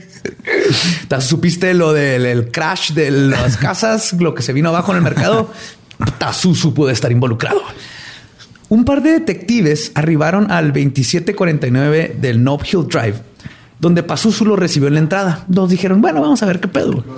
Los detectives le informaron que habían varios reportes de que había un cadáver enterrado en su propiedad, a lo que Pazuzu, enfadado, les dijo, claro que no, que no eran bienvenidos en su propiedad, que le re- leyeran el letrero y los corrió de su casa. Así de pelada, güey. Este mismo año y en medio de todas las sospechas alrededor del asesinato de Josh, Tommy Dean Welsh iba caminando hacia su casa, hacia la casa de su hermano, cuando se topó con Pazuzu y Bubbles y desapareció. ¿Y, y eso quién lo, quién lo sabe? Porque el, el hermano le dijo, cállate a mi casa. ¿Y Iba de caminando, camino? hubo un testigo que lo vio platicando con Pazuzu y, ¿Y y Bubbles? Y luego ya no se supo nada de él. Nunca llegó a casa de su hermano. Entonces las últimas dos veces que lo vieron es el hermano sabe que iba a su casa y hubo dos Y testigos alguien que lo los vieron. Alguien los vio platicando. Ok, va, me la creo. Suficiente. Suficiente convincente para mí. Esta vez mandó a Bubbles y a Pixie. Este, Pazu- eh, sí, perdón, desapareció. Y obviamente terminó este asesinado por Pazuzu. ¿Qué? Nos brincamos allá porque es lo último que se sabe. Nomás se sabe que encontraron el De- cadáver en encontraron el, el patio. cadáver de repente. No se O sea, sabe nada de él más que desapareció desapareció. y-. Encontraron el cadáver en el En patio. el patio de Pazuzu. Sí, pero esta vez mandó a Bubbles y a Pixie a cavar un agujero y deshacerse del cuerpo. Pero las dos chavas calcularon mal la profundidad y las rodillas de la víctima salían de la tumba hechiza. güey. Mira, aquí, perdón, no quiero ser sexista, pero, pero, Pero, ¿qué vas no a decir? conozco a sepultureras. no hay tantas sepulturas. No hay tantas mercado. sepultureras. Es, es- creo que es un oficio que se aprende. Pues los sepultureros tienen ese trabajo. No debe haber pasó su mandado. Mira, tal, tal vez no hay muchas sepultureras, pero hay muchas que saben cómo enterrar un tieso. Entonces, Qué feo, güey, qué feo. probablemente uno de los peores chistes que he hecho y haré en leyendas legendarias. horrible. güey. Pero pues ya pasó. Entonces, ni pedo. Pero entonces calculan mal la profundidad que en las rodillas afuera de esta tumba hechiza. Así que las damas decidieron taparlas con una lona, poner unos ladrillos y darse una palmada en la espalda por un trabajo bien hecho y se regresaron a pistear. Eh, Ellas me representan. Ellas me representan muy cabrón, güey. La verdad. Mira, Pazuzu, el punto es que no se sepa que hay un vato ahí. Lo intentamos. No, hay una lo lona. intentamos, canal. Hay una Aquí lona. no hay reglas. Tú dijiste solo hay una regla. No metimos un solo tiro en la casa. No lo dejamos pasar. Esto no es parte de las reglas, así que no hicimos mal, güey. Págame una licenciatura en sepulturía y entonces lo hubiera hecho bien. No ese suficiente, no hay suficiente representación en los medios, güey, de mujeres sepultureras. Ellas son pioneras en su campo. Se acabó el problema. Estoy totalmente de acuerdo. Macho de mierda. Respect, respect. Aún así, de nuevo, la policía, este, no, eh, sí, perdón, llegaron dos llamadas a la estación. Este tiempo, otra vez diciendo, uno dijo que Tazuzu, otro dijo que Pazuzu. y uno dijo que Masusu. Dijeron, verga, ya hay otro más. También que pinche- Renuncio. También esta gente que está diciendo Tazuzu es ese pinche vato que llega a tu casa y no sabe ni qué es tu cumpleaños, güey. O sea, nomás cayó a tu casa porque había party y no se preocupa por saber de quién es la casa y felicitarte, güey. Si van a una casa de un extraño, traten de mínimo preguntar de quién es la casa. Hola, ¿qué tal? Preséntense. ¿Quién? Por favor. Vamos a- vamos Conoce a tus vecinos. Conoce a tus vecinos. Sí, exactamente. Estos no saben que es Pazuzu es el que le está dando las drogas y los animales muertos. Conoce a tu dealer. Conoce a tu dealer. En febrero, Stacy Carter, la ex de Josh, quien había sido visitada por Terlina y le mostró la grabación que hizo en el teléfono. Me siento en Game of Thrones, güey. Ya perdí así el hilo de los Sí. nombres, güey. Muy Sí, cabrón, güey. Stacy es la, la del primer asesinato, Josh, la esposa. La esposa de Josh. Terlina Terlina, es es, la la hija. del güey que ayudó a enterrar a. Que le dice güey a su hija. Sí, Ajá, sí, sí. ese güey. Ajá. Y luego. Y, todas son amigas, todas se conocen. Y fue Porque la que grabó pueblo, la. es- Terlina vio a provincia. Vio a- ajá. No, este es un pueblito, es así. De hecho, es un condado. Entonces ella vio a, la vio a ella con el hijo de Josh y es cuando como que le cayó el 20. Le dijeron, ah, mira, ella es la que está buscando a Josh. Entonces va y consigue la grabación y va y le enseña y le dice, oye, nosotros tenemos esta grabación donde está diciendo este vato Nate que mataron a, a Joshua. Entonces el 23 de febrero del 2010, una semana después de la visita de Stacy al que fue, o sea, Stacy, perdón, Stacy fue a la policía ahora a decirles, miren, tengo esta grabación donde un amigo de Pazuzu está diciendo que Pazuzu mató a, a Stan y la, A Stan, a a Josh, Josh. y que está enterrado. Pues la policía por fin produce una orden de cateo. Entraron a la casa y no encontraron. Produce. Eso fue súper anglicismo, así, súper traducido del inglés. ¿Cómo se dice? Emite. Emite. Yo no sé que se emiten, yo digo que las producen güey, las sacan del escritorio. Soy abogado. Qué bueno que estás tú aquí. Para eso estás tú aquí. Entraron a la casa con su orden de cateo y no encontraron ningún indicio de un crimen, según su reporte policíaco. Llevaron perros para encontrar cadáveres y no encontraron nada, a pesar de que habían dos cadáveres en el patio donde se notaban así los, las montañas de tierra. Eso es no echarle ganas a tu chamba, güey. Cabrón, güey, cabrón. O sea, ya con la. Es si ven las fotos que vamos a poner, ahí, la casa era un asco. O sea, nomás por entrar a la casa y ver cadáveres y mierda y todo, dices, aquí hay algo. Hay- aquí esto no está Aquí bien, voy a aquí voy a encontrar algo, drogas, güey. Aquí voy a encontrar algo ilegal a huevo. No fueron ni para encontrar los cadáveres, porque cuando encuentran los cadáveres, muchos años después, se ve todavía así. El montecito el de rodilla de que ya. Montecito. Ey. Los jeans ya todos deslavados, güey, así. Y si la actuación de la policía suena absurda y frustrante, todavía falta lo más. Vengan a México. Vengan a nuestro país. todavía se va a poner más cabrón, güey. El 28 de mayo del 2010, güey, la policía arrestó a Pazuzu por intentar estrangular a su madre, güey. Damn. Los cargos fueron retirados por su mamá y su bendición regresó a casa. güey. Cinco meses después, en octubre del mismo año, Pazuzu y Nicholas Rizzi se topan con Joseph Emerick Chandler, un afroamericano de 30 años quien era legalmente ciego. No sé si así se dice también en español. Sí, sí, sí. Sí, o sea que no, no eres completamente ciego, pero, Pero- casi. Ya Ajá. se te considera ciego. Sí. Y nadie sabe por qué, pero Joseph los acompañó al río Yatkain. ¿Se acuerdan donde hacen los sacrificios de los conejos? Mientras platicaban, uno de los dos hombres, lo más probable es que fue el pinche Nico, güey, el Nicolás, güey, Sacó una escopeta, le apuntó a la parte de atrás de la cabeza a Joseph y jaló el gatillo. Se ve que era ciego, güey, porque así se iban a pie y sacó una escopeta. ¿De dónde chingados sacas una escopeta así de la nada para sorprender a alguien, güey? Está más cabrón, güey. Ah, ok. Está más cabrón. Continúa. Sí, yo también ves eso, pero se nota que era legalmente Como- ciego. Es como ese güey de la televisión, güey, que va pasando así como frente a todas las cámaras y no se nota que tiene una pantalla. Ah, sí. cuenta. Ay, no, voltea. Pues yo es- le ponen la escopeta atrás de la cabeza de Joseph, jalan el gatillo, la escopeta no dispara. Sí. Así que este, cualquier, cualquiera de los dos que haya sido, se regresa al automóvil que está estacionado a unos cuantos metros de donde estaban, sacó ahora una pistola y lo intentó de nuevo. Esta vez el arma sí disparó. güey. O sea, el- todavía no disparó. Todavía la- Y el otro güey no lo vio venir, güey. Es lo más cabrón. güey. Todo. Y al fin Nicolás y Pazuzu fueron arrestados. ¿Pero esto lo contaron ellos o cómo se sabe, güey, que... Ahorita en la- por la corte, por los documentos de la corte. Ok, gracias. Entonces asesina a este vato y arrestan.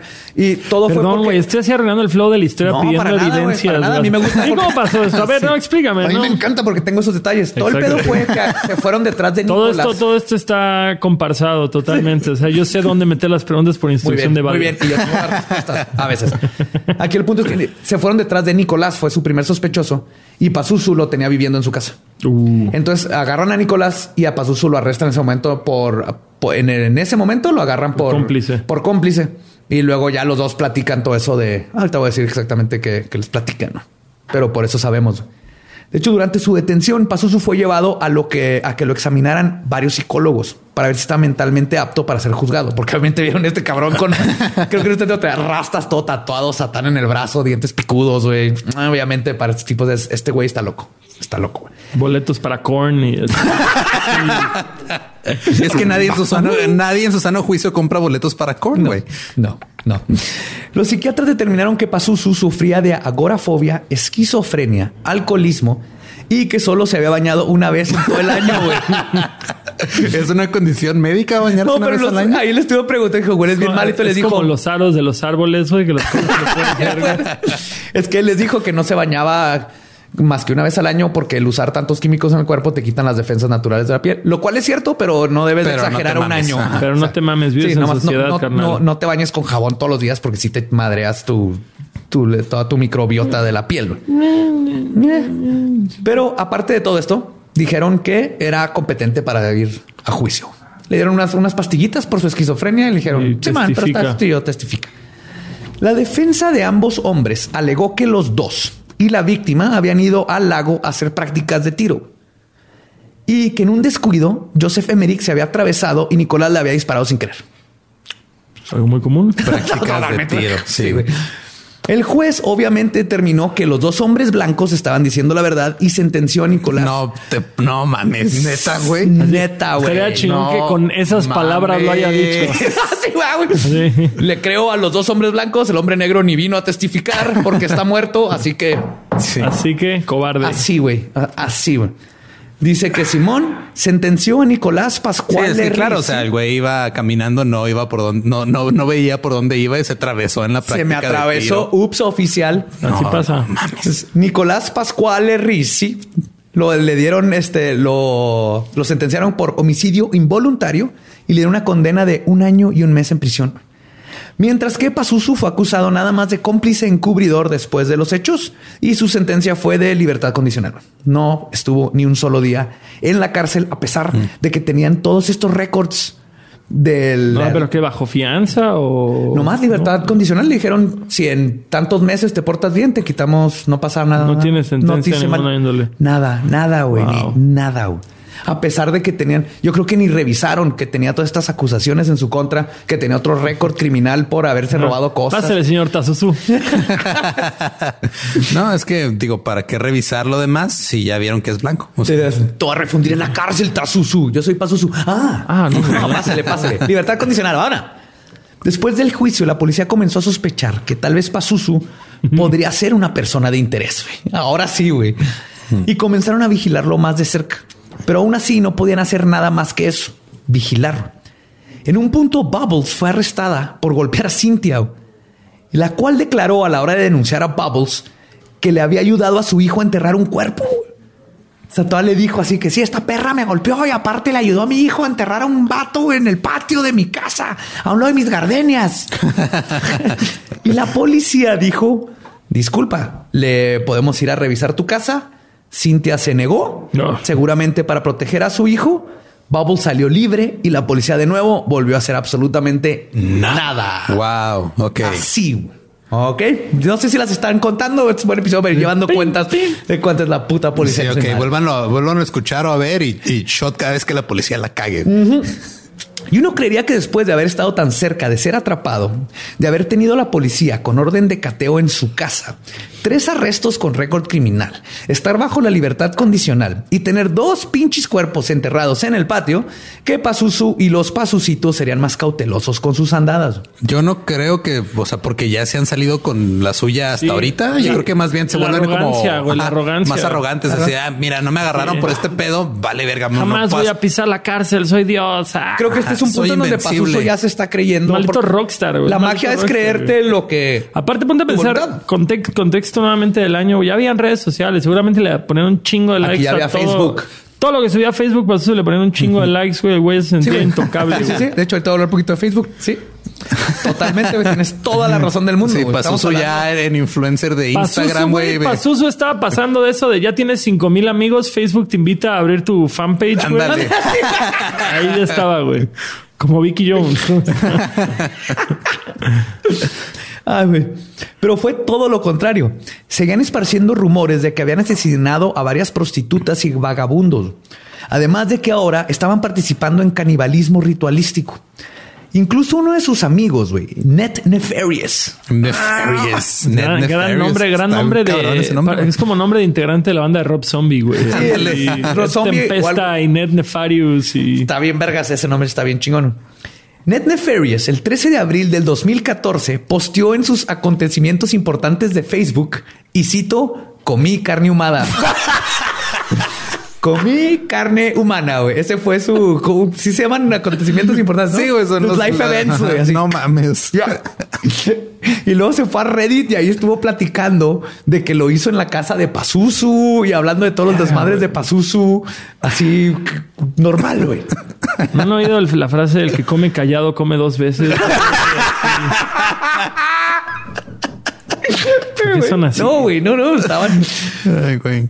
En este Pero, o sea, año- imagínate así ver los acontecimientos importantes así. Nací, se me salí, este, Me gradué de la prepa. Prepa, universidad. me aceptaron, me aceptaron en el Tec de Monterrey con mi carne humana. Así en ese orden. Qué pedo. Pues en este año, el mejor y único verdadero amigo de Pazuzu, Matt Flowers, quien era exnovio de Pixie y se había ido al ejército para alejarse de la mala influencia de su amigo, había regresado de Irak. ¿Y regresó afectado o no Ah, tanto? pues como todo, sí está afectado, pero hijo, güey, es que si ven el documental, neta, quieres llorar. Ese vato es un vato así del todo punk, dark, chingón, pero se ve que tiene un corazonzote y que está sufriendo bien culero con todo lo que pasó. Se fue a la guerra y habla de la guerra. Dice todas las guerras están culeras y todos regresamos bien culeros. No puede ser una guerra y regresar bien. Todos estamos jodidos. Y Pazuzu era su amigo con el que se iban y tagueaban, con el que jugaba videojuegos. Él conoció a Pazuzu como el, Como todavía el como su compa, el nerd, el nerd que estaba tratando de, de asustar De a los demás para sobresalir de- y sobrevivir, ¿no? Se lo conoció. Y cuando regresa, platica con Pixie, quien le cuenta que ya es parte de la familia de Pazuzu.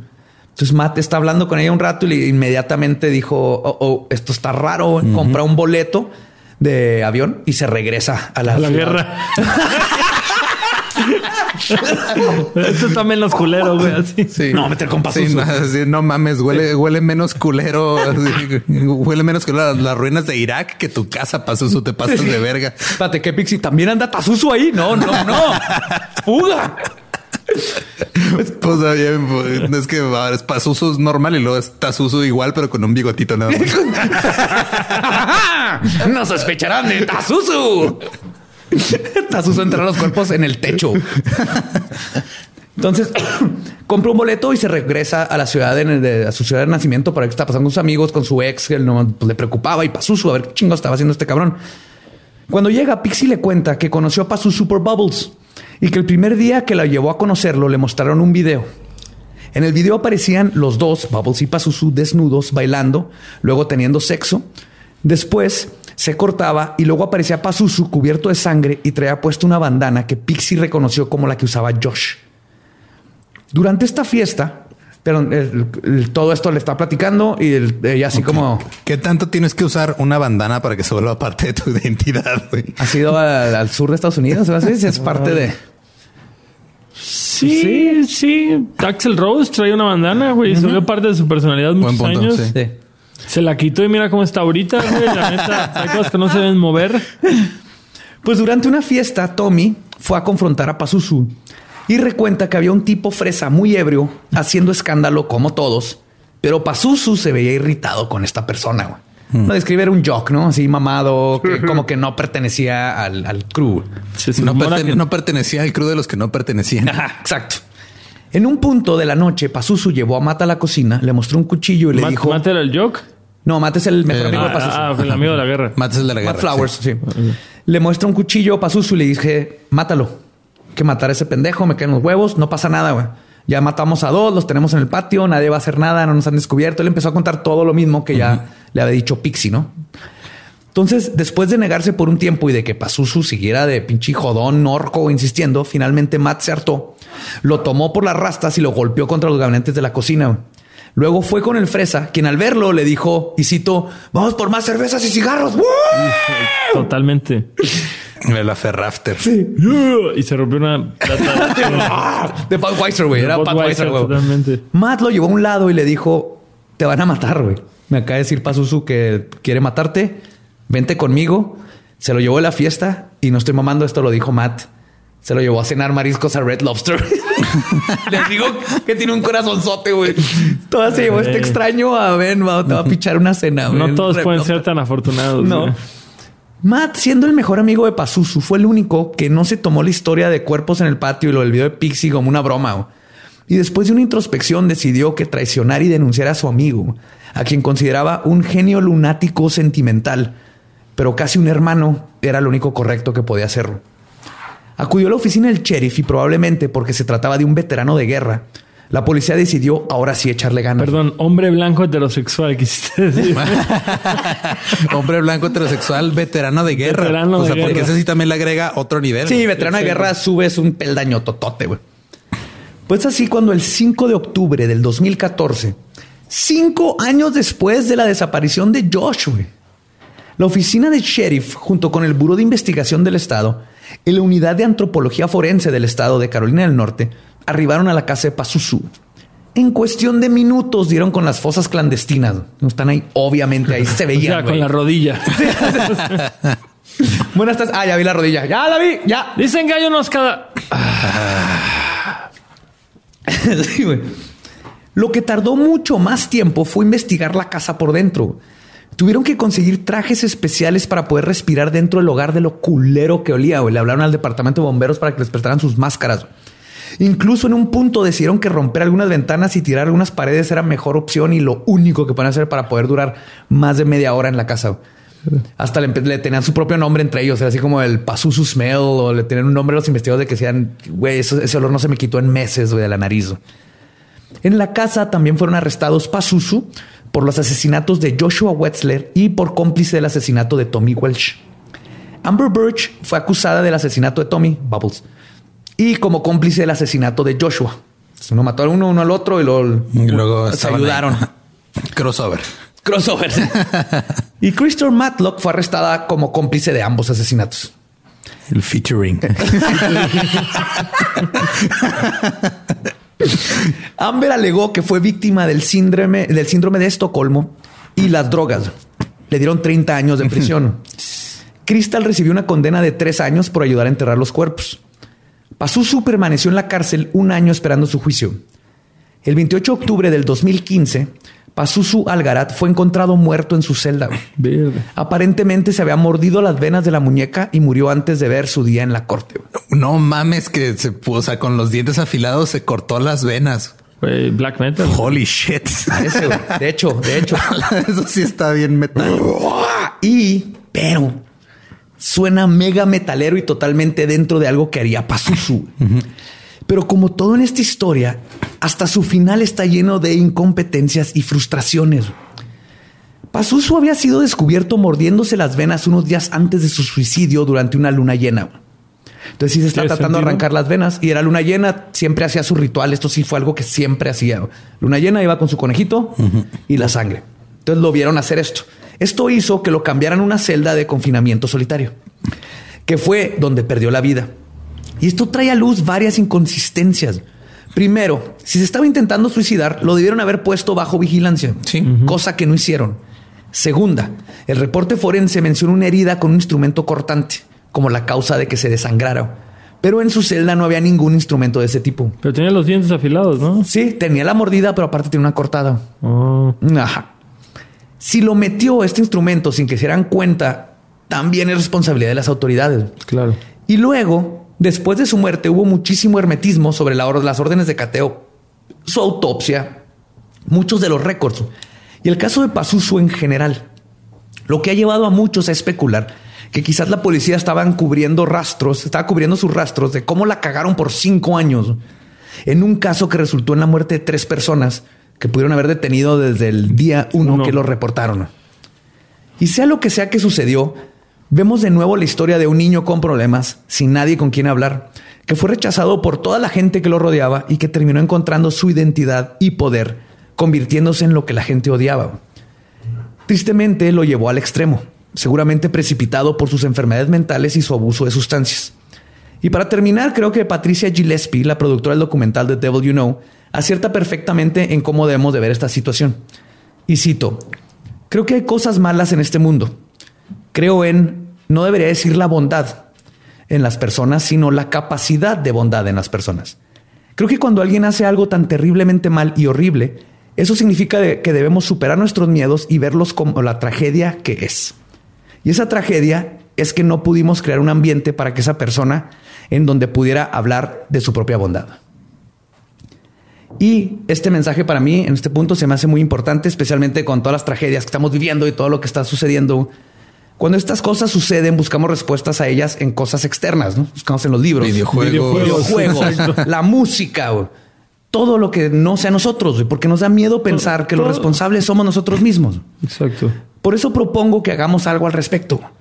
Cuando vean al rarito o rarita, al introvertido o introvertida, al que no tiene amigos, ve y dile hola, intenta conocerlo. Te aseguro que la mayoría de los freaks y misfits y todas estas personas que ves ahí raritas, una vez que los trates, verás que son de las personas más interesantes que puedas conocer. Invítalos a ver RuPaul's Drag Race, güey. Nadie ah, se puede resistir. Si les has escuchado leyendas legendarias. Y lo más importante, estas personas que están viviendo al margen sabrán que no están solas. La locura es una constante. Todos estamos a un mal día de darnos cuenta de eso. Y la cordura es una enfermedad hecha de creencias endebles a las que nos tenemos que aferrar día a día para poder sobrevivir.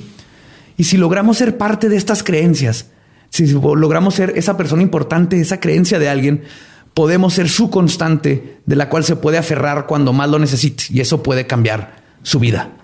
Y por eso me gusta ahorita el mandar un hashtag para empezar este movimiento, hashtag adopta un goth. hashtag adopta un goth. Ve y platique con el vato ese que nadie quiere platicar con él. O los dos o tres que se juntan ahí en la esquina. Que comen en el baño, güey. Que comen en el baño, que no todos los jokes, todos los que son todos súper este, importantes en la escuela y populares, eso ya todo el mundo lo conoce. Qué aburrido. Qué aburrido. Güey. Conozcan a la gente que hace música, que dibuja, que, le sabe a las computadoras. Te, van a ayudar cuando se trabe tu teléfono, güey. Para empezar. Te van a ayudar a bajar softwares que no puedes así craquear. Te van a recomendar libros y música que no has escuchado. Te van a, te van a enseñar. Probablemente lo van a hacer que no hablan muy, muy bajito. Pero tú nada más acércate. Sí, hashtag adopta un goth. Vamos a hacer nuestra parte.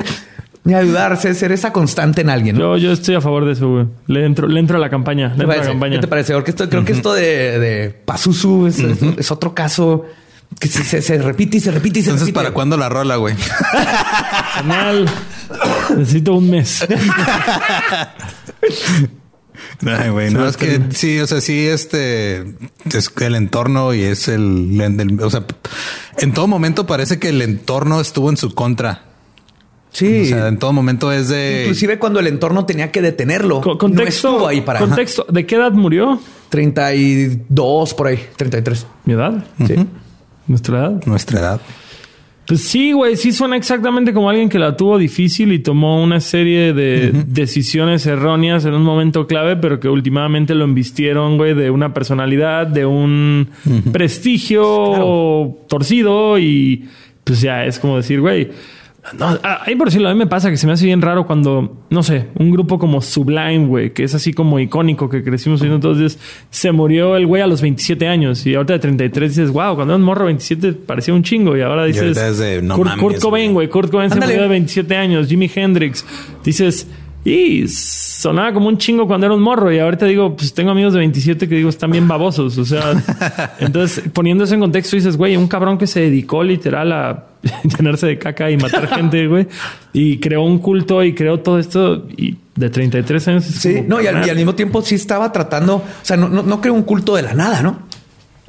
Fue muy importante esta, lo que les enseñaba era lo que esta gente necesitaba escuchar en esos tiempos. ¿no? sí, les ofrecía un, lugar a donde escaparse, les ofrecía, les hablaba de, otros mundos, de otras cosas, de no dejarse pero donde estaba estaba sí, pero, pero creo que creo que yo bueno yo, yo considero que de ahí desde ahí está un poquito ya el, problema porque el problema es de que esta gente siente que tiene que escapar de su entorno. Entonces el primer escape es una o sea es literal estar entre caca y miados y cadáveres y eso se les hace mejor. que eso. Entonces sí, eso es lo que hay que corregir eso es lo que hay que aparte creo que probablemente es un contexto de gente que carece de educación, entonces es muy fácil. Y, es igual que con las religiones. O sea, tú te vas a las zonas más marginadas de cualquier ciudad y es donde más abundan las iglesias, sobre todo como pues mayor variedad de iglesias y de religiones más estrictas y más radicales. Te bautizan con Coca-Cola o Pepsi. Se pelean. el agua bendita sí es de Coca-Cola. Como lo que pasó en, en, Panamá hace poco también, güey, que es un pinche, es un culto que vive en un, o sea, que está en una zona donde casi no hay este recursos de, de nada y lo que está a tu alrededor, no o sea, se aprovechan de la marginación. Hubiera crecido en California, sería un Instagram star y quién sabe qué cuántas chingaderas hubiera estado haciendo bien chingonas. Tutoriales de maquillaje, de cómo afilarte los dientes y al contrario, si por ejemplo Kurt Cobain hubiera nacido aquí en, ese West Salem, capaz nunca hubiéramos sabido de él porque hubiera terminado muerto a los 15, güey. Totalmente. De alguna cosa. A los 33 en la cárcel con colmillos. pues esa fue la historia de Pazuzu. Porque les haya. Pazuzu Agarad. ¿Qué? Pazuzu Agarad. Agarad. Sí. ¿No se llama así la ciudad de Aladino? A ver, Agrava. Agrava. Agrava. Sí, Agrava. Pero por ahí va. Por ahí va. Dinos eh, fechas que tienes próximo, redes, absolutamente todo. Pluguea aquí, pluguea. ¡Pum! De entrada, Compren la merch de Leyendas Legendarias. Ah, aquí todo funciona. Compren. Este, no, más bien ahorita que me interesa mucho, estamos eh, promocionando un sencillo que se llama La Marcha de los Tristes, que justamente habla de la depresión, justamente habla de estar. Ah, güey, esto, esto le hubiera servido un chingo a Pazuzu, güey. Pazuzu no hubiera hecho eso oyendo nuestra canción. No Porque hubiera tenido de dónde agarrarse. ¿no? Hubiera tenido al tío Long. Eh, no estoy solo. no, eso y todo el año vamos a estar de gira. Ahora sí que la gente de Juárez que vea esto, si no van al show de hace unos días, porque esto no va a salir mañana, entonces no. nos veremos en un chingo de tiempo, pero el resto del país vamos a estar toque, toque, toque, toque. Y justamente ahora fuera del aire les voy a proponer algo a ustedes para un show, así que esto puede estar en el futuro del podcast. Oh, eh, muchos shows, muchas canciones, pero por el momento la marcha de los tristes, chequenla. Que es, redes. LNGSHT en, en Google.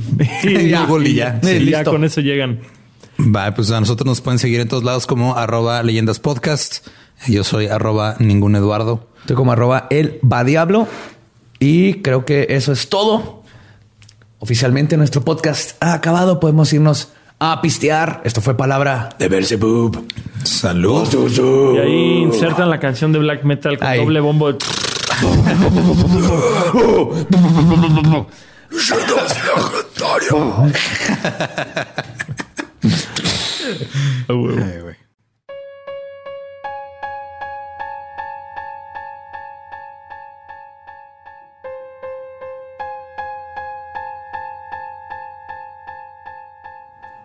Esa fue la historia de Pazuzu Algarad. Espero que les haya gustado, espero que hayan aprendido y recuerden hashtag adopten un goth. Por favor, vamos a cambiar el mundo todos juntos. Va a funcionar, Eduardo, va a funcionar. Pero la pregunta aquí es, ¿el goth quiere ser adoptado? Pues quiere platicar con alguien, eso es lo que quiere. Quiere hablarle a la gente de, de Dungeons and Dragons, de Witcher 3, de brujería, todas esas cositas que sus papás no quieren escuchar. Entonces necesita quién, con quién, con quién hablar. Ya estás en un lugar seguro, güey. Ya dejas sacar tus traumas aquí. O sea, ya, ya tienes a, mucha gente que quiere escucharte hablar de Dungeons and Dragons y brujería y, las cosas que te decían tus papás que dejaras atrás. Pero también el God necesita de su parte aprender a pistear, a ligar, a pasarse la padre. A socializar. A socializar. A, no asustar a la gente con Exactamente. su palidez. tal vez jugar algún deporte. A veces sucede. Mm, si hay esos crossovers es raro, pero si hay gods deportivos. Ok. Sí, hay una chava super fit que tiene los ojos negros en Instagram y es como goth. Ya ves. Sí. Si se puede. Alguien le enseña. Supongo, no sé. Pero bueno, vamos a lo que estuvieron mandando en la semana al grupo de Facebook. Este han, han mandado varias notas de, de gente que mata a sus madres. Mandaron una de uno que mató a su mamá y se comió parte de ella. Okay. Ese fue en España, pero creo que esa nota ya es un poco vieja, no sé. Pero hay una que pasó este apenas el, el 30 de enero, güey en Nicaragua. Oh, mira, Nicaragua. Hace mucho que no escuchamos nada de Nicaragua. Ajá. Pues, ¿quieres saber qué pasó en Nicaragua? Sí, por favor. Eh, un hombre mató a su madre a golpes con un trozo de leña porque según él era bruja. Ari, vaya. ¿Bruja o vampira? Bruja. Ah, pues así no se mataron las brujas. Pero al parecer funcionó, ¿verdad? Pues sí la mató. Pero, o sea, este güey se llama eh, Denis Flores Gómez. Este, y de hecho tenemos aquí, voy a poner el, audio de lo que dijo en su confesión que se hizo viral en Twitter porque lo confesó así en un celular, güey. Pero espérate, el vato se llama Denis. O Denis, pues. Ah, Denis. Ajá. sí, sí, es que no creí que tiene acento o no tiene acento. No, no tiene acento, es Denis, perdón, Denis Flores. Denis. Ok, aquí está el audio. Pues no sé si estás preparado para esto, pero entonces la palmé, me regañó porque regué un quintal de arroz y una bolsa de azúcar. ¿A quién mataste? A mi madre, a mi madre, a mi propia madre. Y soy asesino mortal ahora sí soy asesino y me vale turca la vida. Y pensaba palmar a mi mismo abuelo, a dos tíos, tres tíos, de puta, me pensaba echar. Y, y ya ese hijo de puta brujo, que se llama Noel Talavera. ¿Con qué le dije a tu mamá? Una raja de leña prima y ya le volví, le vuelvo a repetir, le voy a decir millones de veces. Pero eso lo... vas a decir en el juzgado, ¿sí? Uh, con toda madre yo lo digo. ¿No te arrepentí de haber matado a tu madre? ¿Y después con qué la tapaste? Es que era bruja. Con cachimbo de ropa nuevecita, trapos de ¿Para qué le pusiste unas Biblias así? Para que se salve, porque el brujo se tiene que salvar. Yo le profetizo que esté en el cielo. Ah, no, no, es que yo soy chiva. Si usted me dice de Biblia, yo soy chivisísimo. No es que la que me lleva al cielo. Predica, pues.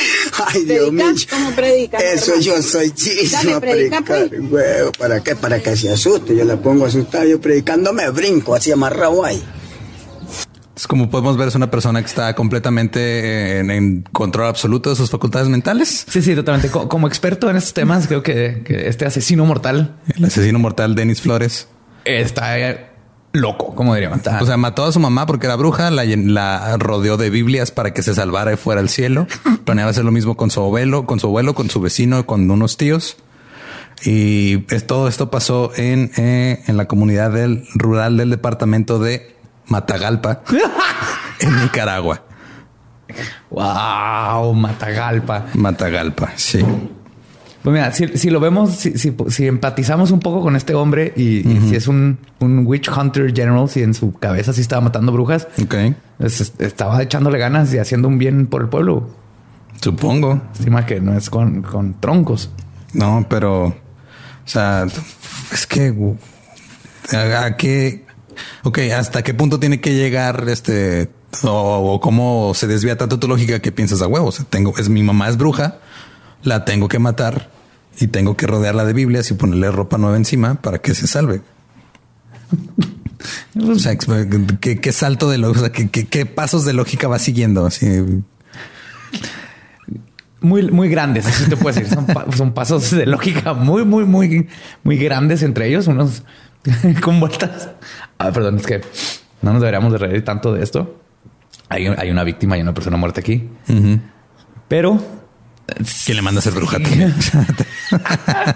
Sabiendo que su hijo este, se cree predicador y asesinador, asesinador. ¿eh? Y quería arroz, ¿no? Te dijo algo del algo arroz. del arroz, ajá, que lo regañó porque hizo algo con arroz. Entonces dijo, esta es bruja, la voy a matar. Pues que, güey, no entiendo. O sea, no entiendo en qué estado mental tienes que llegar para hacer eso. O sea, para, digo, para matar a cualquier persona, primero que nada. En él creo que Pero aparte mucho- para matar a su madre y acusarla de ser bruja, rodearla de Biblias y luego decir que su vecino y su abuelo y sus tíos también son brujos. Tal vez este levantó y habían así dulces que, lo, que estaban hasta el horno de la casa. Entonces se metió y la mamá lo trató de cocinar como Hansel y Gretel. Ok. Qué pequeño comercial, la nueva de Gretel y Hansel va- se ve que está bien chingona. Ah, sí, de hecho sí se ve chida. Que sale la pelirroja de, de It. Las, las confundo con la de Stranger Things. Creo que es la de It, Ok. Pero se ve muy buena el take. Ahora sí se ve creepy. Ok, a ver si ahora sí vale la pena y no te hacen lo mismo que te hizo Sabrina en Netflix. Sí, no, ya la 3 no, no va a pasar. Gente, lo intenté. La 3 no va. no, les tengo que ahorita spoiler. No voy a ver la tercera temporada. Nunca, no. Hasta ahí llegué. No, yo, yo la vi y este, no por iniciativa propia realmente, pero la vi y me desearía, desearía no haberla visto. Así. o sea, no sé, en este momento no sé qué me perturba más. La existencia de la tercera temporada de Sabrina o lo que hizo Denis Flores. Creo que necesitamos que. Denis Flores vaya y termine con Sabrina y toda ese, toda esa serie de Netflix. Ya se la dejen morir a troncazos. También, güey, ha de ser, o sea, matar a alguien a, a- a golpes con un trozo de leña ha de ser difícil, ¿no? Asumo que sí. Depende del tamaño del trozo. Porque está muy grande, está pesado, difícil de manobrear, pero está muy chiquito. Tienes que pegar un chorro de veces. Entonces nunca es fácil. Por eso, por eso no escuchas muchos asesinatos con troncos. Ay, güey, lo dije nada más para ver si te albureaba solo y fue más glorioso de lo que esperaba, güey. O sea, Ay, o sea, nada más quiero que escuches esto cuando y lo repites varias veces cuando dijiste, no, es que depende si el trozo está grande, está difícil de maniobrar y si está pequeño hay que pegarle varias veces. Lo voy a escribir y lo voy a analizar. Chingado. Es, es demasiado fácil hacerte caer. Ay, güey. Ahora sí que tú solito, tú solito te fuiste a empalar ahí en el trozo de leña.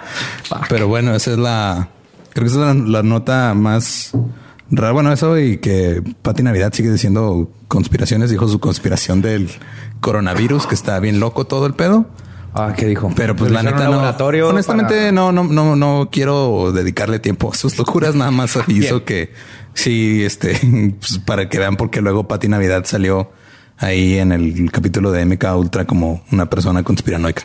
Sí, y, y- y que le atine, no le atine, que sepa de como que pedacitos de teorías de conspiración, no quiere decir que sepa de teoría de conspiración. Sí está mal, sí está muy mal para ti. Algo trae ahí. Algo, algo trae y no, no sé dónde está sacando su información, pero no, no le hagan caso. No le hagan caso, ignórenla. Necesitamos que su familia le ponga atención y le lleven con un profesional de la mente, por favor. Así es. Y pues eso fue todo por este episodio, esta semana.